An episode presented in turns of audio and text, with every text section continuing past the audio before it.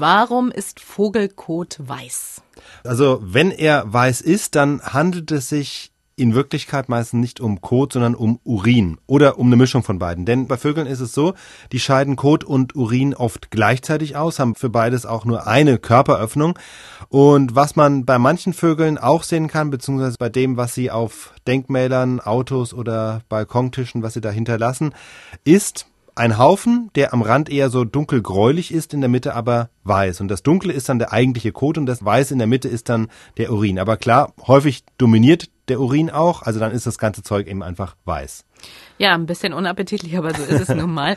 Und warum ist der Urin weiß und nebenbei auch doch so fest? Der Urin der Vögel ist deshalb relativ fest, weil sie ziemlich wenig Wasser trinken. Sie trinken kaum auf Vorrat, das würde sie ja nur unnötig schwer machen und beim Fliegen behindern und deshalb ist er einfach so kompakt.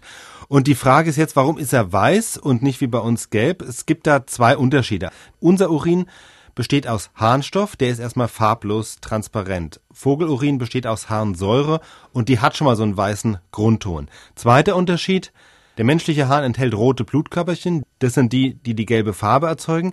Und die sind deshalb im Urin, weil in unserem Körper die roten Blutkörperchen regelmäßig ausgewechselt werden und die Entsorgung eben über den Urin stattfindet. Bei den Vögeln ist es so, die behalten ihre roten Blutkörperchen länger recyceln die nicht so oft, als heißt aber auch, sie scheiden sie seltener aus. Im Urin der Vögel gibt es also keine roten Blutkörperchen und deshalb behält der Urin die weiße Farbe der Harnsäure und deshalb dieses appetitliche Weiß.